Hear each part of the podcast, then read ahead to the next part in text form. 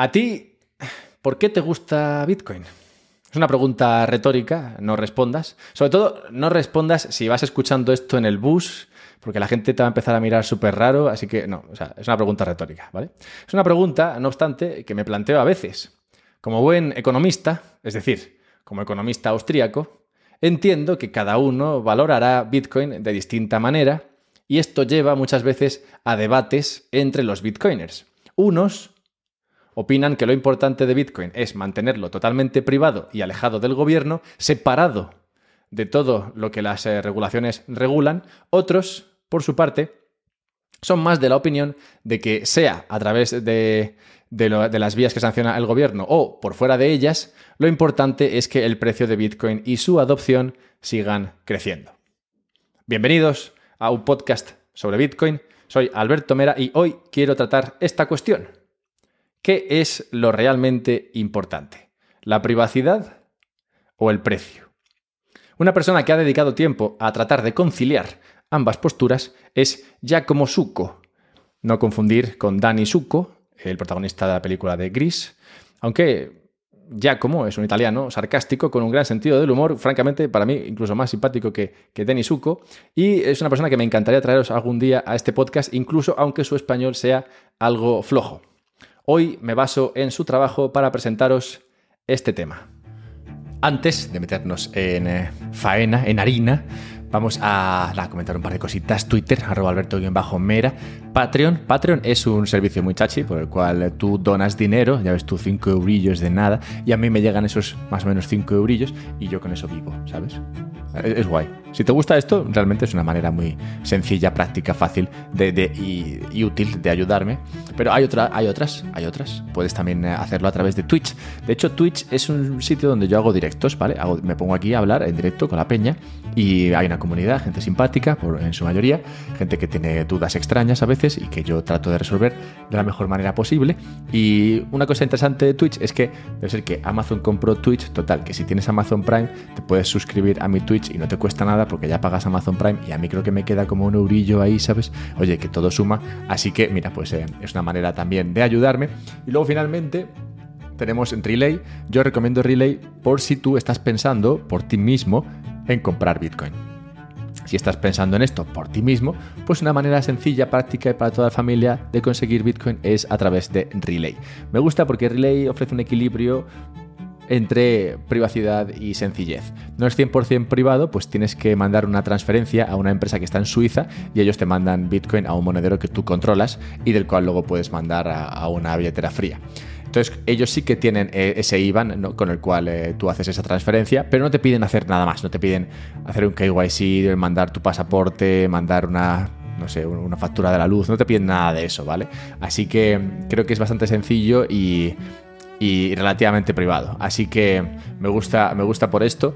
Así que nada, si quieres usar Relay hay un enlace en la descripción y encima hay un descuento, parte de esa sencillez de la que hablaba. Así que nada, si quieres comprar Bitcoin, pues yo lo haría a través de Relay. Pero bueno, si sabes que si te gustan otros servicios más privados, 100% privados, peer-to-peer, pues sabes que puedes mirar también BISC o... ¿Cuál era el otro? Joder, joder. Venga, vamos ya con el tema de hoy.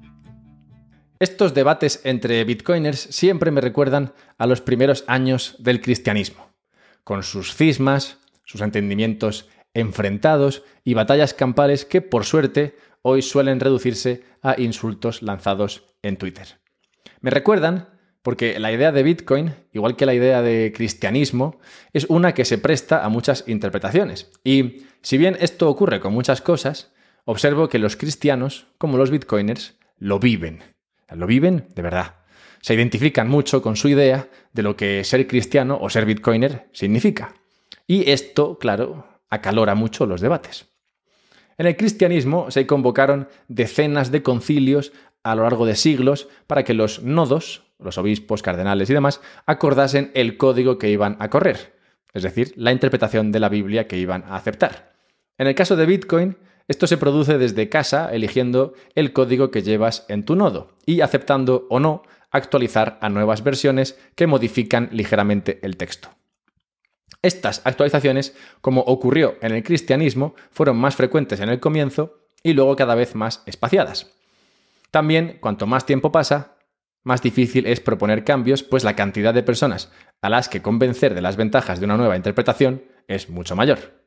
Así, el cristianismo y Bitcoin se van paulatinamente osificando.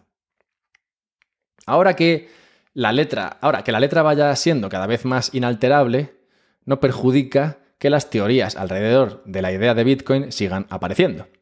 Al revés, cuantos más bitcoiners, más potenciales formas de entender Bitcoin existen, y más personas acaban cayendo de un bando u otro, lo cual, de nuevo, lleva a debates sobre qué es lo realmente importante de Bitcoin, o de un buen dinero en general. Mi debate favorito es el de precio o privacidad, porque ha creado dos bandos claramente diferenciados, ambos muy bitcoiners, pero con entendimientos enfrentados sobre lo que es realmente importante de Bitcoin. Por un lado, tendríamos a los que defienden la privacidad por encima de todo. Esta forma de valorar Bitcoin estima que lo realmente admirable de Bitcoin es la capacidad que ofrece a sus usuarios de transferir valor de forma privada y que, por tanto, hay que centrar los esfuerzos en hacer Bitcoin cada vez más privado y alejarse de los caminos que perjudican su privacidad, como es el uso de canales de venta de Bitcoin con KYC. Para estos, el precio de Bitcoin es irrelevante. Por otro lado, tendríamos a los que entienden que lo más valioso de Bitcoin es que su precio y adopción sigan creciendo. Es decir, que se adquiera Bitcoin por cualquier medio, pues el fin es que dicha adopción siga en alza. En este lado, que la compra se produzca con o sin KYC es un detalle que hay que considerar, pero que no debe limitar la adopción. Como explica Suko, los bitcoiners realmente quieren el mejor dinero posible. Y la pregunta es si ese mejor dinero debe ser un dinero oscuro, es decir, privado, o un dinero sólido, entendiendo por sólido un dinero suficientemente adoptado. La postura de Suko es que en realidad necesitas ambos, pero esta no es la típica respuesta para quedar bien. No, lo que dice es que Bitcoin no puede triunfar sin ser un dinero privado y tampoco sin ser un dinero sólido. En definitiva, que un buen dinero debe ser, como dice él, dark and hard, que francamente suena mucho mejor en inglés, en español sería oscuro y sólido. ¿Por qué y cómo conseguimos esto? Veámoslo, como diría Rayo. Primero, ¿por qué debe ser oscuro? Mucha gente se preguntará cuál es el valor de que el dinero sea privado. Curiosamente, lo hacen habiendo usado dinero papel toda su vida, que es perfectamente privado. Es una de esas cosas que no valoras porque no sabes ni qué tienes. Un buen dinero debe ser privado, es decir, debe haber una separación suficiente entre el dinero y la identidad de la persona que lo usa. Como explica Suko, esta privacidad tiene dos componentes. Por una parte, encontramos el componente de negación plausible. Negación plausible es una, gran frase que escuché por primera vez, varias veces, en la película de Independence Day. En esta película, protagonizada por eh, este que va pegando leches en las galas de los Oscars, Will Smith, eso, en esta película se van al área 51 con el presidente de Estados Unidos, no sé qué, y el presidente de Estados Unidos no sabe que el Área 51 existe, y entonces pregunta, ¿por qué yo no sé esto? Y su secretario de Estado dice, negación plausible. Es decir, si no sabes que esto existe, puedes negar que sabes que esto existe, porque realmente no, no lo sabes. O sea que, digamos, hace posible negar la existencia del Área 51. Bien, pues la negación plausible es importante dentro de el dinero. ¿Para qué querrías negación plausible en el dinero? Bueno, pues el dinero debe servir para el ahorro y el intercambio. Un buen dinero permite a sus usuarios almacenar el valor de su trabajo e intercambiarlo por otros bienes y servicios. Por esto mismo es también necesario que el dinero sea inconfiscable. Aquí es donde entra la cosa de la negación plausible. Es decir, que puedas negar plausiblemente que ese dinero lo has tocado, que lo tienes o que siquiera lo has visto. Si realmente el dinero es bueno, va a ser muy demandado por todo el mundo. También por los gobiernos que, como sabemos, tienden a querer quedarse con parte del mismo cada vez que éste cambia de manos. Ya sea a través de tarifas, impuestos, tributos, multas o lo que se les ocurra, acceder a tu dinero es algo que los gobiernos han aprendido a hacer con relativa facilidad. Por esto la privacidad a la hora de comunicarnos usando dinero es importante. Si esta privacidad no existe, estás mandando una señal al mundo de la riqueza que tienes y de lo rentable que puede ser atacarte. El otro componente de la privacidad es la fungibilidad. Fungibilidad es una palabra que se ha puesto de moda últimamente gracias a los NFTs, cuya principal utilidad para mí ha sido justamente esta, la de explicar al mundo el significado de la palabra fungible. El dinero debe ser siempre fungible. Por esto es importante separar al dinero del uso que se le da al mismo. Es decir, el uso del dinero debe ser privado. De otra forma, se podría atentar contra su fungibilidad. Por ejemplo, si podemos asociar parte del dinero a un tipo específico de intercambio, como la compra de drogas, y perjudicar su uso, estamos limitando su fungibilidad. Vamos, que un billete de 20 debe ser tan bueno como cualquier otro billete de 20. Esto es importante a nivel funcional. Un dinero ha de ser verificado constantemente, o sea, un dinero que ha de ser verificado constantemente no es un buen dinero. Imagina que te compro un boli, ¿vale? Lo, típico, me llegas, me vendes un boli, que no sé por qué siempre se usa este ejemplo, véndeme un boli. Bueno, pues imagínate que me vendes el boli y yo voy y te lo compro y te doy dinero. Imagínate que tuvieses que verificar que ese dinero realmente no ha sido usado para nada que se considera ilegal por el gobierno en el cual te encuentras ahora mismo. Eso es un jaleo. Es un jaleo y perjudica la capacidad de un dinero de ser buen dinero. Bien, estos componentes, ambos componentes, la negación plausible y la fungibilidad, hablan del valor de la privacidad del dinero, que como vemos, es una cuestión práctica. Esto es importante porque mucho tibio piensa que el dinero realmente no tiene por qué ser privado. Y que si alguien lo quiere así es porque, uy, algo tendrá que esconder. No, la privacidad es necesaria para que un bien se convierta en un buen dinero. Pero entonces, si esto es así, ¿no deberíamos dar más importancia a la privacidad? ¿No? Volviendo a la pregunta del comienzo. ¿Por qué Bitcoin como sabemos, es seudónimo, no, no es 100% privado. ¿Quiere esto decir que el bando pro privacidad es el que tiene razón? Bueno, tirar por aquí es peligroso, porque nos lleva a menudo a una conclusión incorrecta. Si lo importante es la privacidad, monedas eh, como Monero y otras shitcoins parecidas son mejores que Bitcoin, pues se supone que ofrecen más privacidad. Hace poco vimos este razonamiento en directo en una entrevista con Marta Bueno, Marta Bueno hablaba de la situación en Cuba y de cómo en Cuba necesitaban privacidad porque si el gobierno se enteraba de que alguien tenía Bitcoin, estaba usando Bitcoin, pues podía ser perseguido. Y entonces Marta hablaba de la importancia de usar un dinero privado, totalmente privado, como, como monero. Pero esta es una conclusión incorrecta, porque no tiene en cuenta el otro aspecto necesario para un buen dinero, y es su solidez. Incluso si técnicamente una copia de Bitcoin con 100%, de privacidad, descentralizada y escalable fuera posible, cosa que todavía no hemos visto, necesitaría alcanzar un tamaño similar a Bitcoin en el mercado para realmente ofrecer los beneficios de privacidad que tanto anuncian. Una moneda que se presenta como privada, pero no sólida, en el sentido de ser atesorada por millones de personas, se enfrenta al problema que podemos llamar del quién es quién. El quién es quién es un juego de tarjetas en el que tienes que averiguar la identidad de los personajes que tiene tu contrincante. Al principio del juego esto es muy difícil, porque hay muchos personajes, pero conforme van cayendo, el anonymity set, como se llama, se reduce y es más fácil saber la identidad de los que quedan. Vamos, que si solo quedan cinco, pues eh, el, digamos, el, grado de anonimato es, bajo, porque si sabes que son cinco personas las que lo usan, pues es fácil saber quién, quién, es, quién es cada uno. Con estas monedas privadas pasa igual puede que técnicamente sí que ofrezcan, aunque como digo todavía no, sí que ofrezcan privacidad, pero si hay poca gente usándolas, averiguar quiénes son es relativamente sencillo. Frente a esta crítica, los promonedas privadas argumentan dos defensas. La primera es que, bueno, vale, si mi moneda privada es más pequeña que Bitcoin, entonces lo que puedo hacer es atesorar Bitcoin, es decir, usar mis saldos en Bitcoin, mantener mis saldos en Bitcoin y moverme a la moneda privada para gastar. Pero esto realmente tiene más riesgo de desvelar tu identidad que simplemente usar Bitcoin bien para así mantener tu anonimato. Pues si lo piensas, hacerlo de esta manera implica que tanto tú como al que vas a pagar se tienen que mover a la moneda privada y luego tienen que volver a Bitcoin, para lo cual tienen que mover saldos en bolsas de liquidez, en bolsas, probablemente de liquidez limitada y exponerse a que, su, a que su identidad sea revelada en alguna de todas las interacciones necesarias.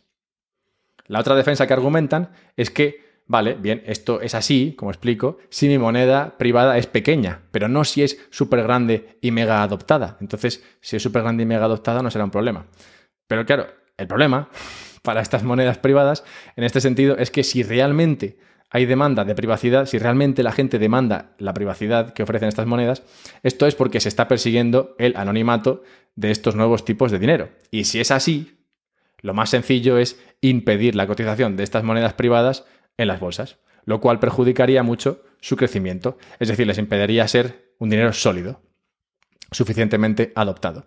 O sea que lo mires por donde lo mires, una moneda que solo se centra en la privacidad no tiene en cuenta lo esencial que es ser sólido, además de privado.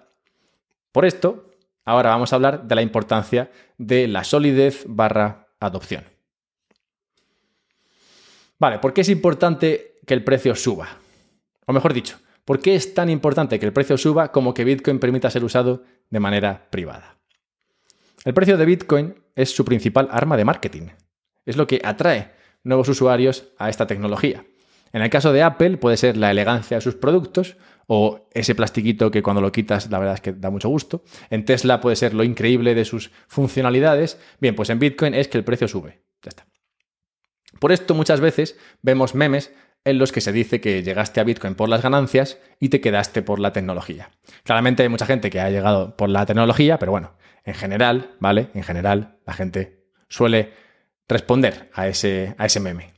Es importante que el precio suba, como digo, porque incrementa el anonymity set, es decir, la cantidad de personas con saldos en Bitcoin incrementa la cantidad de personas con las que puedes operar directamente sin tener que salirte de la blockchain.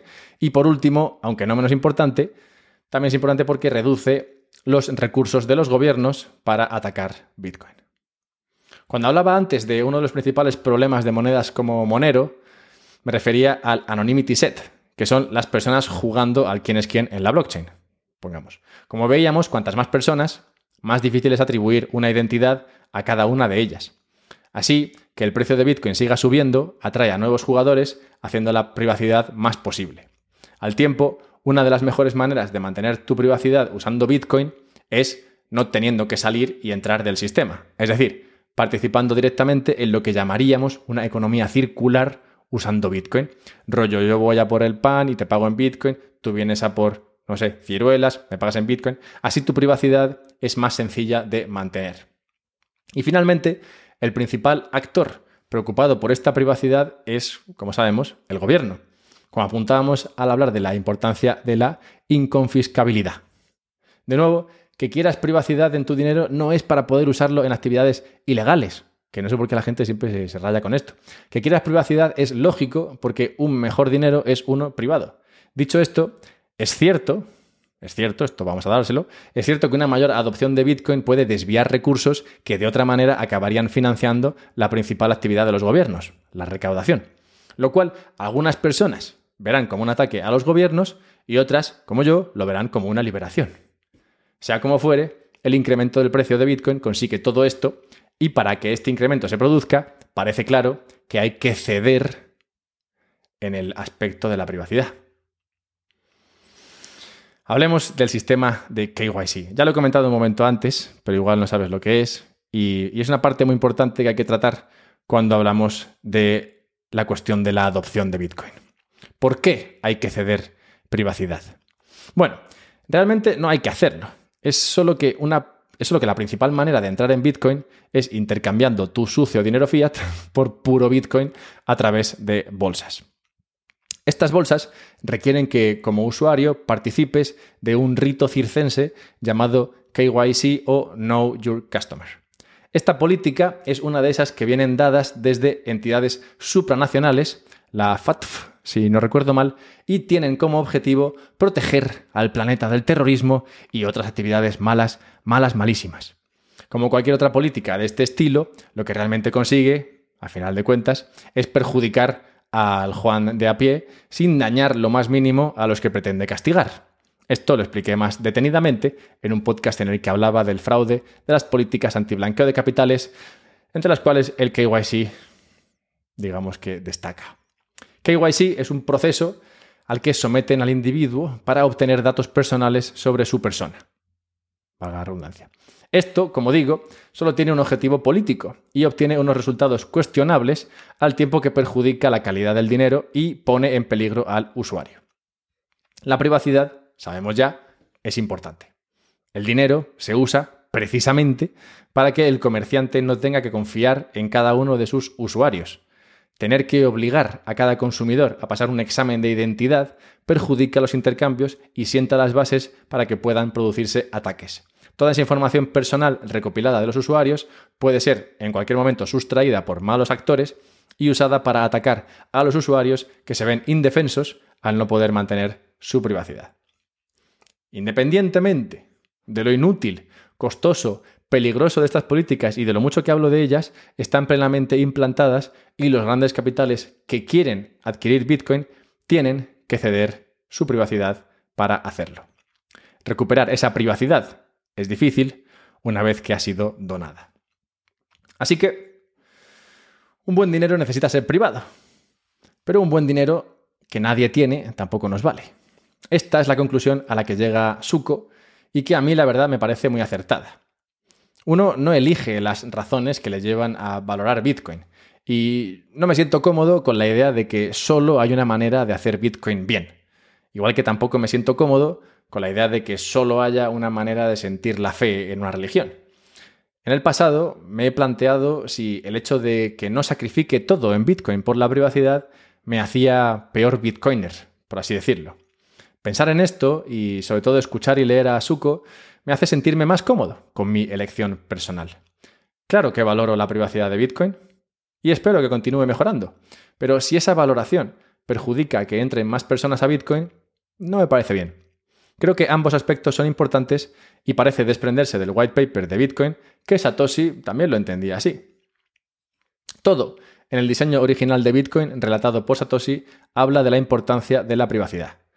Y ni siquiera hace falta ceñirse solo a lo que escribe, pues el hecho de que haya mantenido su identidad privada todo este tiempo creo que ya es motivo suficiente para concluir que entendía la importancia de la privacidad. En el white paper habla de cómo medios de pago centralizados son objetivos fáciles para los reguladores. Aquí vemos algo del valor del KYC bajo el sistema fiat. Si el comerciante está expuesto al riesgo de que el comprador no finalice el pago o lo eche para atrás, es lógico, hasta cierto punto, que pida conocer la identidad del comprador. Este sistema de pagos no finales hace al comerciante temer al consumidor. En el sistema de Bitcoin Igual que en el sistema clásico de pago en efectivo, ese miedo no tiene cabida, pues los pagos son finales y el KYC es totalmente redundante e innecesario. Satoshi también habla de cómo la privacidad puede mantenerse en un sistema como Bitcoin, donde todas las transacciones son públicas, si mantienes el anonimato de las claves públicas. Es decir, si no se puede asociar tu clave con tu identidad. En estos dos puntos, Satoshi habla de la importancia de la privacidad y cómo obtenerla dentro de Bitcoin. En mi opinión, tiene sentido que la privacidad se buscase desde el diseño original, pero que no se implantase al 100%. Como también decía Satoshi, esa mayor privacidad puede conseguirse en el futuro. Y una moneda totalmente privada es probable que hubiera tenido una infancia más difícil en este mundo de extremada regulación financiera. De hecho, es normal ver a, ver a bolsas de criptomonedas y otros actores hablar de que, el, de que dentro de Bitcoin la trazabilidad es máxima, cuando esto realmente no es así. Pues hay maneras de usar Bitcoin de manera totalmente privada. Pero es un argumento que vemos porque tranquiliza a los reguladores. Una mayor privacidad se está consiguiendo y se seguirá consiguiendo con el crecimiento de la red de Lightning, donde es más sencillo mantener la privacidad de tus transacciones, y también con servicios como CoinJoin o Join Market, que si bien tratan de penalizarse por los reguladores, son difícilmente atacables. En resumen, si todo va bien, lo que veremos en el futuro será una versión aún mejor de lo que ya vemos hoy. Una tecnología que es la más apropiada, diseñada jamás, para servir como dinero. Más adoptada, más privada y vivida de manera diferente por un montón de bitcoiners, cada uno con su punto de vista, pero que a final de día corren el mismo código. Yo la verdad es que visto así, me parece un gran futuro. Así que no sé, como decía al principio de todo, no sé qué es lo que valoras tú de Bitcoin, pero Creo que si vienes por el lado del precio o si vienes por el lado de la privacidad, hay que entender que ambos son importantes y con suerte ambos están aquí para quedarse. Así que gracias y antes de despedirme, pues nada, recordad lo de Twitter, arroba alberto-mera si me queréis escribir por alguna razón que os surja. Twitch, si me queréis ver en directo haciendo esto. Patreon, si me queréis ayudar. Gracias. Y Relay si queréis comprar Bitcoin de manera relativamente privada. Es, es sencillo hacerlo a través de Relay, pero mira, es uno de esos servicios que no te ofrece 100% anonimato y sí que te compensa con el, con el lado de la facilidad. Y creo que en ese, en ese equilibrio aún todavía vamos a estar bastante tiempo. Gracias y nos vemos la semana que viene.